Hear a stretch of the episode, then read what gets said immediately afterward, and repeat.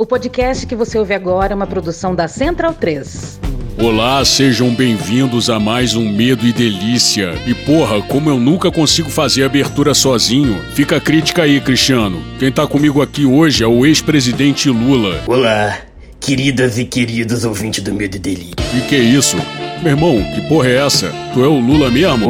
Ô, Frota, claro que eu sou eu, companheiro. Pô, Neide, vem cá rapidinho. Também achei estranha a voz, mas ele tá de máscara, de boné e de óculos escuros. Eu também não entendi por que, que alguém vai usar boné e óculos escuros do estúdio. Porra, já sei, ó, já sei, ó, aqui, ó. Ô Lula, conta aí a, a, a piada do, do frango, aquela do frango no cofre. É, sabe o que, que o frango foi fazer no cofre? Porra, lá, ó. Que porra é essa? O que, que ele foi fazer no cofre? Eu também não sei, companheiro. Porra, Clepinho, a gente amputou seu mindinho e você não decorou nem a piada do frango no cofre, porra. Pô, tá querendo me fuder? Porra é essa aqui? Peraí, com quem que eu dormi ontem? Ô, Neide, tá querendo me fuder, porra? Ué, mas foi isso. Shh, cala a boca, porra. Olha só, deixa eu explicar. A campanha tá recebendo relatos de várias ameaças. E como o Bolsonaro só ganha se eu morrer, é melhor ficar escondido. Então tô treinando um monte de sósia aí pra rodar o país. Mas, ô Lula, o sósia precisa usar máscara, óculos escuros e boné, porra. Não é sósia. O Jacques Wagner disse que era minha cara. Porra, o cara nem sabia a piada do frango no cofre. Olha, eu sei uma melhor com picanha e cerveja. Fica quieto aí pra não piorar também a situação. Pera aí, não muda de assunto ainda não. Eu sou esposa de general e sei muito bem que o Vilas Boas era o terceiro nome da lista tríplice pro comando do exército. E que quem indicou o nome dele pra Dilma foi o Jacques Wagner. Então acho que não dá pra ouvir o Jacques Wagner não. Caralho aí, muita visão da Neide, hein? Porra, Neide, já falei que você tá um tesão hoje. Para, hein? frota. Depois você continua.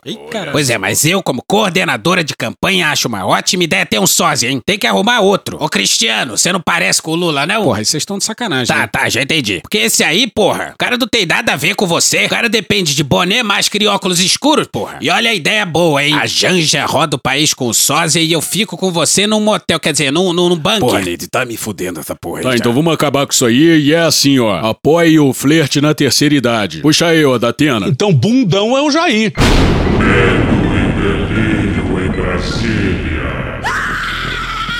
É uma canalice que vocês fazem.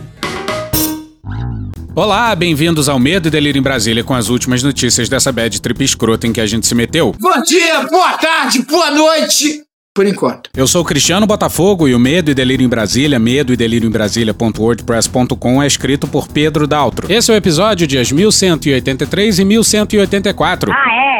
E presumindo que não vai ter impeachment, se tudo der certo, faltam 278 dias pro fim do governo Bolsonaro. no rabo, gente. Ó, como o cara é grosso. Bora passar raiva? Bora! E já estava e vai ficar mais decretado ainda. Não faz muito sentido. Que agora, toda vez que a gente usar essa vírgula do Planet Ramp, a gente obrigatoriamente tem que usar essa aqui também.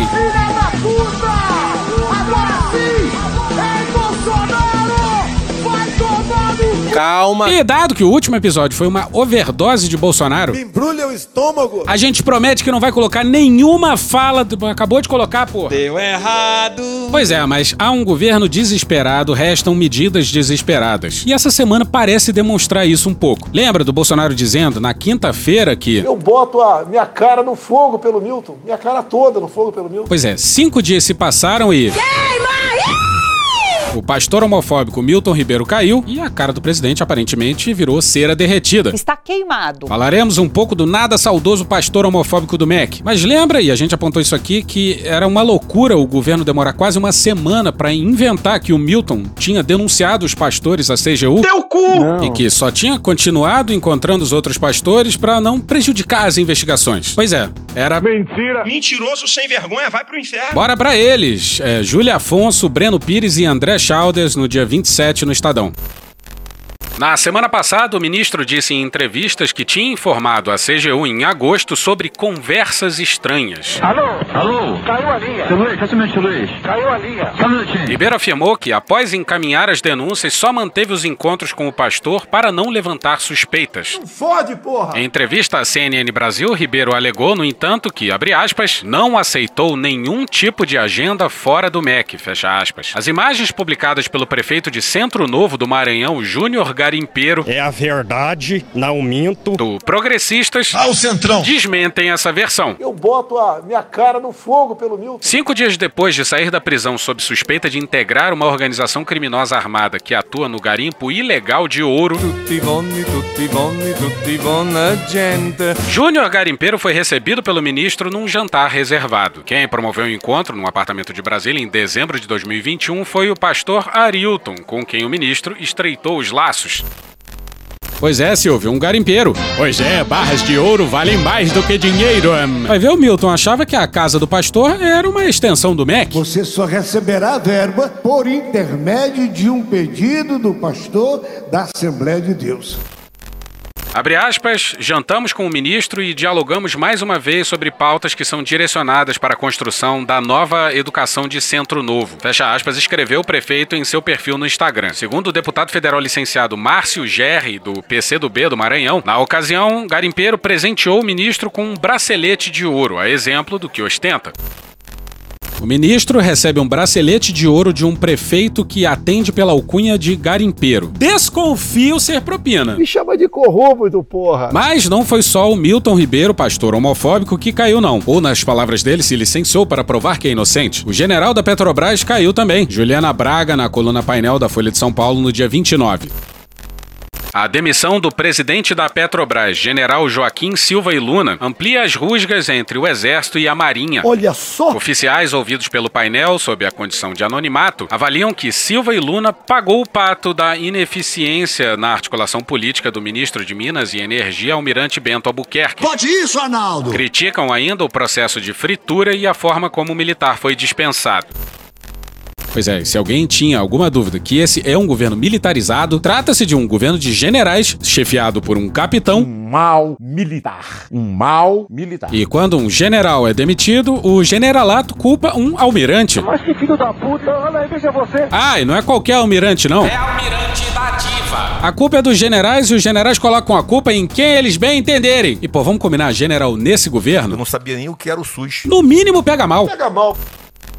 De acordo com esses generais, a substituição pelo economista Adriano Pires não resolverá o problema do aumento dos preços dos combustíveis. Preocupação do presidente Jair Bolsonaro do PL Ah, o Centrão. em ano eleitoral. A solução seria a aprovação de um fundo capaz de amortizar as oscilações internacionais do petróleo e, assim, diminuir o impacto na população. Quem falhou, portanto, nessa avaliação foi Albuquerque, que teria a responsabilidade de fazer a articulação política. Há ressalvas também com relação ao presidente Jair Bolsonaro, do PL, Ah, o Centrão. que teria tentado se livrar do problema trocando a presidência da Petrobras, mas não teria se empenhado em uma negociação com o Centrão Ah, o Centrão. para fazer a proposta do fundo avançar. Culpa é tua, culpa é tua, vou esquecer disso jamais.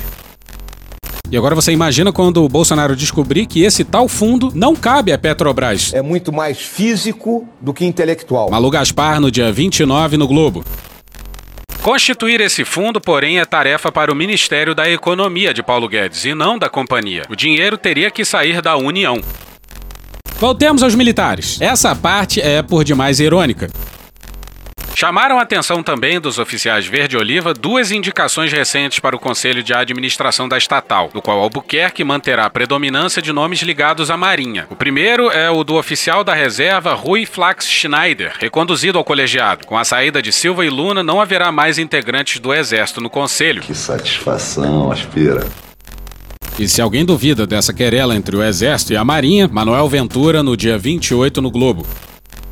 A troca de Silva e Luna foi discutida inclusive em reunião na manhã dessa segunda-feira entre Bolsonaro, o ministro da Defesa Walter Braga Neto, Esse Braga Neto. e os comandantes das três Forças Armadas no Palácio do Planalto. Meu irmão, na moral. Pois é, e você deve estar com a mesma pergunta que a gente. Que porra os comandantes das três forças e o ministro da Defesa tem a ver com isso? Pois é, e Bolsonaro ainda não entendeu que o problema não é o presidente da Petrobras, mas o regramento da companhia. Uma semana antes da sua nomeação, o Estadão entrevistou o novo presidente da Petrobras, Adriano Pires, e matéria da Adriana Fernandes no dia 29 no Estadão. Abre aspas, eu acho muito difícil encontrar alguém que vá para a Petrobras para segurar preço. Fecha aspas. Cala a boca, não perguntei nada. O comentário de Pires se referia à possibilidade de troca de comando da empresa e uma mudança da política de reajuste dos combustíveis praticada pela Petrobras, baseada na paridade de preços de importação, a chamada PPI. Para ele, mudar a política de preços não é difícil, porque ela já foi alterada várias vezes no passado, citando o período do governo da ex-presidente Dilma Rousseff. Abre aspas, do presidente Temer para cá, a empresa passa a ter uma política de tendência de mercado internacional. Fecha aspas, lembrou ele sobre as mudanças feitas na empresa na presidência de Pedro Parente, que mudou as regras de compliance da empresa. Estaria nesse ponto a dificuldade de mudança agora. Abre aspas, se alguém for para Petrobras e segurar preço de combustível, está colocando seu CPF na mesa. Fecha aspas, afirmou. Como a gente já disse aqui, tem gente até hoje que fazia parte do Conselho de Administração da Petrobras no governo Dilma, respondendo processos por manipulação dos preços. E olha que isso foi antes do Temer instituir esse novo regramento. Na entrevista, Pires defendeu a adoção de subsídio ao diesel e gás, mas se manifestou preocupado com o texto do projeto, classificado por ele como de inspiração puro sangue do PT por ter autoria e relatoria no Senado de parlamentares do partido. E o PT, hein? Uma das preocupações era de que o projeto tirava das empresas justamente a liberdade de preços ao definir três diretrizes para a formação de preços dos combustíveis: o preço do mercado internacional, os custos de importação e de produção. Abre aspas, isso significa que, no final do dia, se for cumprir a lei, terá que acabar criando uma fórmula. Esse artigo é horrível porque, no fundo, está promovendo uma intervenção de preços. Fecha aspas, alertava ele. Abre aspas, o cara que comprou a refinaria também não vai ter liberdade para ter a política de preços dele? Ele vai ter que seguir uma fórmula? Fecha aspas, questionava ele. E olha, ninguém tá falando que a Petrobras não tenha que ter lucro. O que tá sendo dito aqui não faz sentido a Petrobras ter lucro líquido de 106,6 bilhões em 2021 e distribuir dividendos a torto e a direito para investidores, em sua grande maioria já ricos, enquanto todo mundo aqui embaixo se fode. Qual o problema de se criar uma fórmula? E reparou que o presidente da Petrobras está muito preocupado com a liberdade das refinarias privadas, né? É o neoliberalismo aí prezando pela eficiência, só faltou dizer que a eficiência em geral lucro e, sobretudo, para o capital internacional. Bora para a matéria do João José Oliveira no dia 27 no UOL. Uma refinaria na Bahia que foi vendida pela Petrobras vende combustível mais caro. E essa é uma tendência que vai ser ampliada, dizem analistas. Por que será? A Petrobras tem um plano estratégico de reduzir os negócios da companhia na área de refino. Que coisa absurda. Isso aí que você disse é tudo burrice. A ideia é vender sete de suas 12 refinarias. Como elas serão repassadas a empresas privadas e sem ligação com o governo, devem seguir apenas a lógica do lucro. Ou seja, vão cobrar o maior preço possível aceito pelo mercado afirmam economistas. Essa é uma consequência que já pode ser vista no exemplo da Bahia, estado onde fica a primeira das refinarias vendidas pela Petrobras. Nos postos baianos, os preços da gasolina e do diesel superam a média nacional. No longo prazo, a disputa entre as empresas poderá até funcionar como um freio para os reajustes dos combustíveis, dizem os especialistas ouvidos pelo UOL. Não vai se concretizar. Mas apenas se a concorrência de fato aumentar. Mas isso é, é enganar. Pois é, galera, vamos acreditar na mão invisível do mercado? Isso. Tá doida? E vamos comprar esse argumento partido novista pelo valor de face. Afinal. Novo é diferente, é top, é moderno. E vamos combinar que isso não vai acontecer? Não basta vender as refinarias, é preciso pesados investimentos nelas. Muitas foram construídas há bastante tempo e não estão prontas para refinar o petróleo mais pesado que é extraído no Brasil. Isso sem falar da malha logística. Se o setor privado investisse nisso, ainda assim demoraria muito tempo. O que o novo presidente da Petrobras está dizendo, disse aí, é que até lá, mas ao que tudo indica isso não vai acontecer. Deixa cada um se fuder. O que caga o debate público é a esquizofrenia da perspectiva sobre o papel da Petrobras. É uma empresa privada destinada a gerar lucros para os seus acionistas ou é uma empresa estatal que produz um insumo estratégico para o país? Dá para ficar no meio do caminho, mas vocês sabem muito bem para que lado a gente acha que ela deveria pender. Antes da Petrobras reajustar os preços em 11 de março, os combustíveis na Bahia eram os mais caros do país. A gasolina custava cerca de 27% a mais do que a gasolina vendida pela Petrobras e o diesel 28% a mais. Pois é, não é um pouco mais caro, não é muito mais caro. Ah, mas é muito melhor. Não é, não é igual. É commodity, porra. Mesmo após os reajustes feitos pela Petrobras no dia 11 de março, a maior parte dos preços da gasolina e do diesel na Bahia seguem acima da média nacional, segundo o último levantamento semanal feito pela Agência Nacional de Petróleo, Gás Natural e Biocombustíveis, a ANP, até o dia 26 de março. A Petrobras atualmente responde por cerca de 75% da capacidade de refino no Brasil. Por causa desse domínio, ela pode influenciar o preço médio dos combustíveis em todo o país. Pois é, é disso que os privatistas querem abrir mão. Faz algum sentido para você isso? Pois bem. Segundo profissionais desse mercado, quanto mais refinarias controladas por outras empresas diferentes da Petrobras, mais os preços dos combustíveis aqui vão colar nas oscilações da cotação do barril lá fora. De acordo com Eric Gil Dantas, economista do OSP e do Instituto Brasileiro de Estudos Políticos e Sociais, o IBEPS, abre aspas, se o processo de privatização do parque de refino da Petrobras continuar, isso que está acontecendo na Bahia se ampliará para o restante do Brasil. A guerra na Ucrânia acentuou o problema, mas o encarecimento da gasolina e do diesel na Bahia já é estrutural com a privatização. Fecha aspas. E o Sindipetro do Espírito Santo publicou um ótimo fio sobre um caso de porta giratória. Isso no Twitter no dia 30. A 3R Petroleum indicou o ex-presidente da Petrobras, Castelo Branco, para o cargo de chairman, a autoridade máxima do conselho de administração da companhia. Castelo Branco foi o responsável por boa parte das privatizações da Petrobras nos últimos anos. Refinarias, gasodutos, campos de extração, fábricas de fertilizantes, alguns desses ativos inclusive vendidos para a própria 3R. É a famosa porta giratória. Ele é indicado pelo governo, vende tudo o que pode e depois vai administrar uma das empresas que comprou esses mesmos ativos. É curiosa, inclusive, a relação que a 3R Petroleum tem com o BTG Pactual, fundado por Paulo Guedes. O banco não só compõe a estrutura societária da 3R Petroleum, como está o tempo todo trabalhando na especulação das vendas de ativos da Petrobras. Ou seja, mais uma vez, o ciclo de interesses se fecha. O presidente da empresa, que especula ilicitamente com as ações da Petrobras, vende tudo o que pode para a iniciativa privada. Depois vai para uma das empresas que comprou os ativos da Petrobras.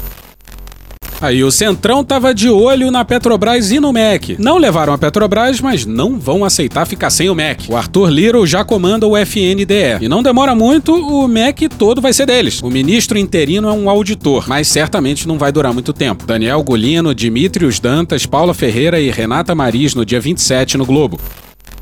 É o Ministério da Educação, contudo, a galinha dos ovos de ouro. Dinheiro! Com um orçamento de 159,58 bilhões de reais em 2022, o quinto maior da esplanada, a pasta atrai o interesse de políticos pela capilaridade com que esse dinheiro pode ser empregado em seus redutos eleitorais. Cabe ao MEC, por exemplo, decidir quais cidades vão receber recursos para construir escolas, creches, além da gestão do ensino superior do país, ativos políticos estratégicos para angariar votos nesse ano. Aguardemos as cenas dos próximos capítulos. Essa eu quero ver. Não, não quero ver, não.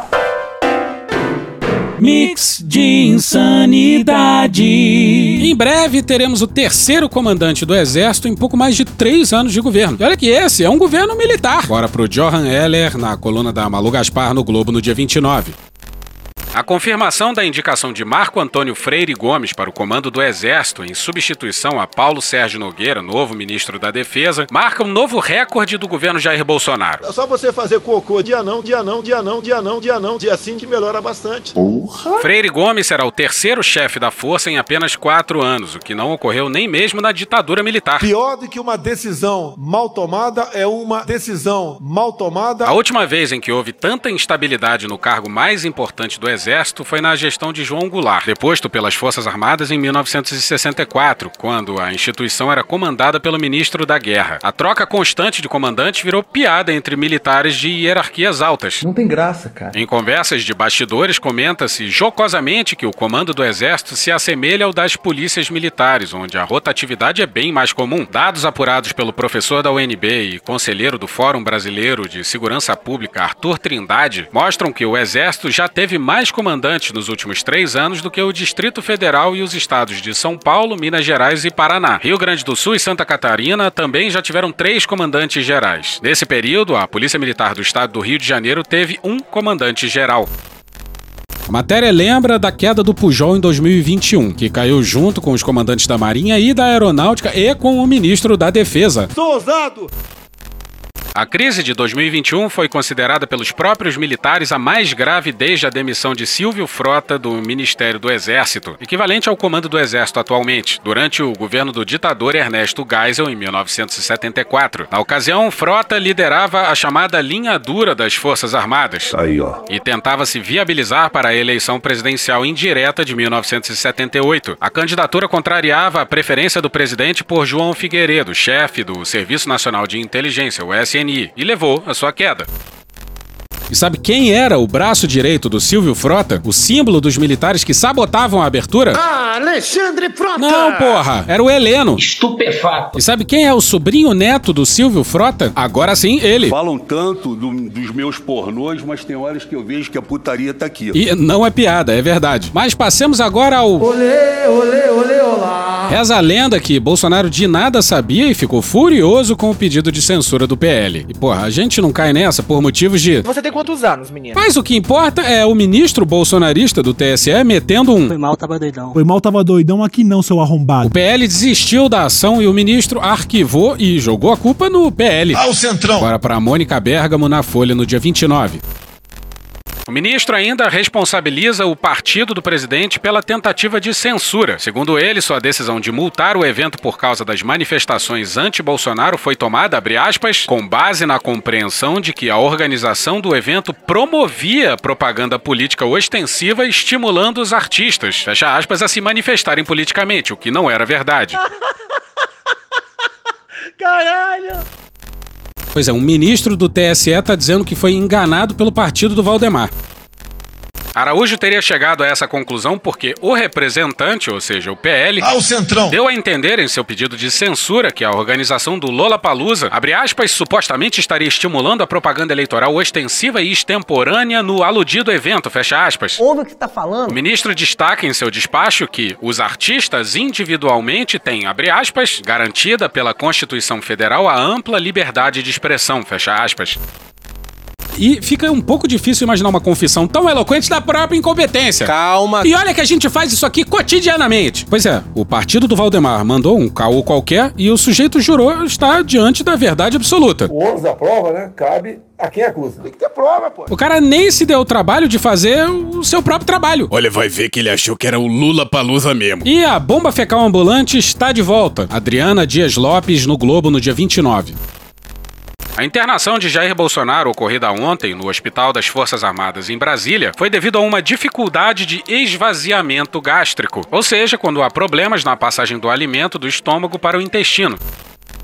Pois é, sabe como é que é? O intestino do presidente estava cheio de. Cocô. E aí não tinha espaço pra comida descer pelo intestino. Porra, Bolsonaro, tem que fazer cocô de assim, de assim. É só você fazer cocô dia sim, dia sim, dia sim, dia sim, dia sim, dia sim, dia sim, dia sim, dia sim, dia sim, dia sim, dia sim, dia sim, dia sim, dia sim, dia não, dia sim, dia sim, dia sim, dia sim, dia sim, dia sim, dia sim, dia não.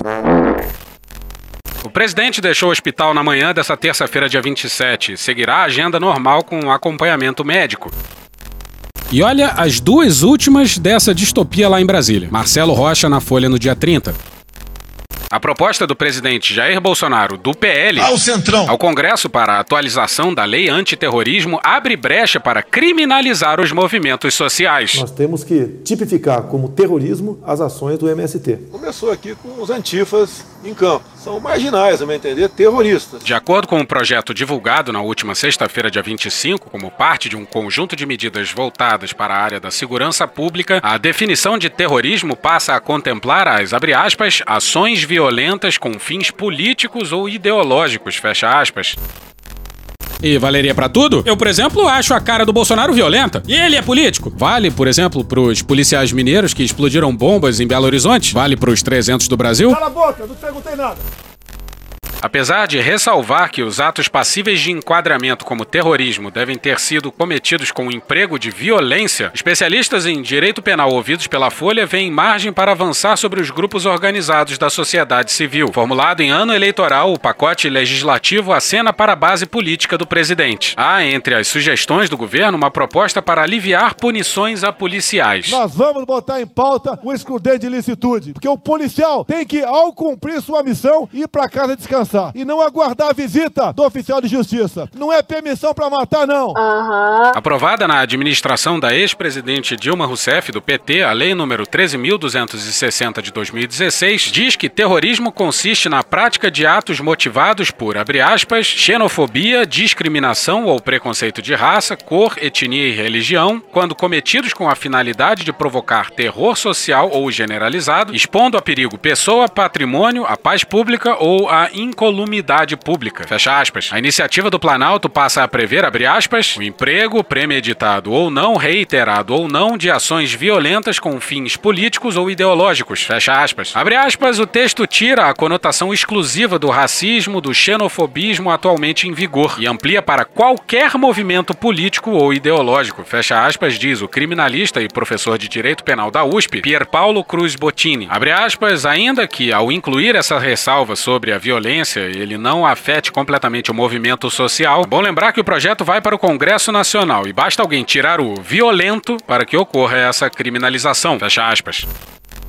Lembra do Bolsonaro no nosso último episódio dizendo que o inimigo é interno? O nosso inimigo não é externo, é interno. E ele não estava falando do cocô. Esse discurso dele, alucinado, estava todo banhado na doutrina de segurança nacional. Gustavo Badaró, advogado e professor de Direito Processual Penal da USP, destaca o fato de o texto sugerido não esclarecer se as ações violentas são contra pessoas ou bens. Abre aspas, o projeto não especifica qual o objeto da violência. Em se admitindo que possa ser violência contra coisa, o tipo será amplíssimo. Fecha aspas, afirma. Abre aspas, é possível considerar que mesmo atos de violência contra bens, se premeditados e praticados para fins políticos, caracterizam terrorismo. Nas invasões de terras promovidas pelo movimento dos trabalhadores rurais sem terra, por exemplo, há geralmente relatos sobre a derrubada de cercas ou porteiras. Fecha aspas. E Bolsonaro ainda quer isentar os policiais de imposto de renda. Marcelo Godoy no dia 28 no Estadão. A mais nova iniciativa do bolsonarismo é um projeto de lei que pretende isentar de imposto de renda os profissionais da segurança pública. E nós, que lá atrás, digo nós, militares, tem muito aqui presente, das Forças Armadas e Forças Auxiliares, Forças Auxiliares, Forças Auxiliares, juramos dar a nossa vida pela pátria. Nós todos agora daremos também a nossa vida pela nossa liberdade. É isso mesmo, policiais não pagariam mais o imposto. Para agradar a sua base vale tudo, inclusive tratar os demais cidadãos desse país como pessoas de segunda categoria categoria, condenadas a entregar dinheiro ao fisco para sustentar o privilégio das corporações. Como diz o autor da ideia, o deputado Gurgel, eleito pelo PSL do Rio de Janeiro e hoje no União Brasil, segundo o portal da Câmara dos Deputados, abre aspas, segundo a Constituição, a segurança pública é dever do Estado. Nesse sentido, nada mais justo que os profissionais que atuam nessa área sejam isentos do imposto de renda, visto que os seus rendimentos provêm dessa atividade, que é essencial à existência do Estado. Fecha aspas. O fato de todo cidadão renunciar ao uso da força para resolver seus conflitos em troca de ter a vida protegida pelo Estado não torna o policial merecedor de isenção do imposto ou de qualquer outro privilégio. Jair Bolsonaro pensa diferente. Ele reapresentou ao Congresso o projeto já rejeitado pelos deputados no começo da legislatura, o excludente de ilicitude, que nada mais é do que um cheque em branco para delegados e oficiais acobertarem os maus policiais, aqueles que matam. Agora, Moro, a gente quer ver você criticar isso aí. Essa ideia, cuja paternidade é tua. Vou esquecer disso jamais. Outro presente para bandidos fardados que Bolsonaro quer retomar é obrigar que eles cumpram penas necessariamente em prisões militares. A medida beneficiaria criminosos como os policiais que sequestraram e assassinaram o medido Ives Zota, de 8 anos. Ives foi morto por reconhecer um de seus algozes, que era segurança do pai do menino, o comerciante Mazataka Ota. Condenados a mais de 40 anos de prisão, os dois PMs envolvidos no crime foram expulsos da corporação. Pois é, expulsos da corporação e Bolsonaro quer que eles cumpram a pena em prisão militar. E acabou. Tchau pra vocês. Que Deus tenha misericórdia dessa nação. E hoje ficamos por aqui. Veja mais, muito mais em medodelirembrasilha.wordpress.com, o blog escrito por Pedro Daltro. Queria mandar um abraço pro Fernando Cerqueira, que é meu amigo, um cara foda e um puta artista plástico. Foi ele que imitou o Lula lá no começo do episódio. Segue ele lá no Instagram, é arroba FCCampos. F de faca é C de cachorro Campos. Meninas, ele é gato e tá solteiro, só digo isso. Esse episódio usou áudios de George Michael, Programa do Datena, Wade Petrópolis ou Gil Brother, Hermes e Renato, Choque de Cultura, Carla Bora, Planet Ramp, Petit Jornal, Multishow, Show, Diogo Defante, UOL, Samuel Mariano, Rede TVT, Midcast, Bonitinha Mais Ordinária, TV Brasil, Ivon Cury, Estadão, Rede Globo, Jorge Vulgo Dudu, Tropa de Elite, Rádio Band News FM, Ju Furno, Dom e Juan, Casimiro, Insetizan, Cartoon Network, Léo Stronda, The Noite, Jovem Pan News, TV Senado, Cauê Moura, Diogo Defante, Canal Rural, Desmascarando, TV Câmara, Conversas Cruzadas, Samba Que Elas Querem, Regina Roca, Chico Botelho, Planalto, Band News, Podcast Panorama CBN, Globo News e The Office. Thank you! Contribua com a nossa campanha de financiamento coletivo. É só procurar por Medo e Delírio em Brasília no PicPay ou ir no apoia.se barra Medo e Delírio. Porra, doação ao caralho, porra. Não tem nem dinheiro pra me comprar um jogo de videogame, morou, cara? Pingando um capilé lá, vocês ajudam a gente a manter essa bagunça aqui. Assine o nosso feed no seu agregador de podcast favorito e escreve pra gente no Twitter. A gente joga coisa também no Instagram e no YouTube. E o nosso Faz Tudo Bernardo coloca também muita coisa no Cortes Medo e Delírio no Telegram. E agora a gente também tem uma loja, loja.medo e delírio em Brasília.com.br. Eu sou Cristiano Botafogo, um grande abraço e até a próxima. Bora passar a raiva junto? Bora. Permite uma parte? Não lhe dou a parte. Não lhe dou a parte. Um abraço mais que especial pro pessoal do samba que elas querem.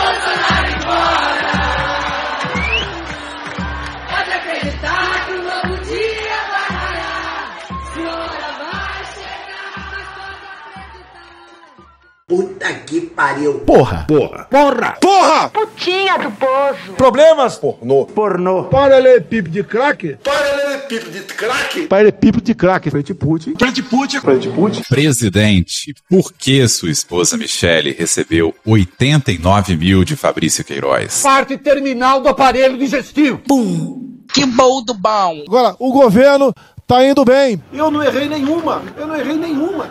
Zero. Porra. Será que eu tô errando falar isso daí? Não tem como não dar errado. Vai dar errado. Tem tudo para não dar certo. O cu dilatado.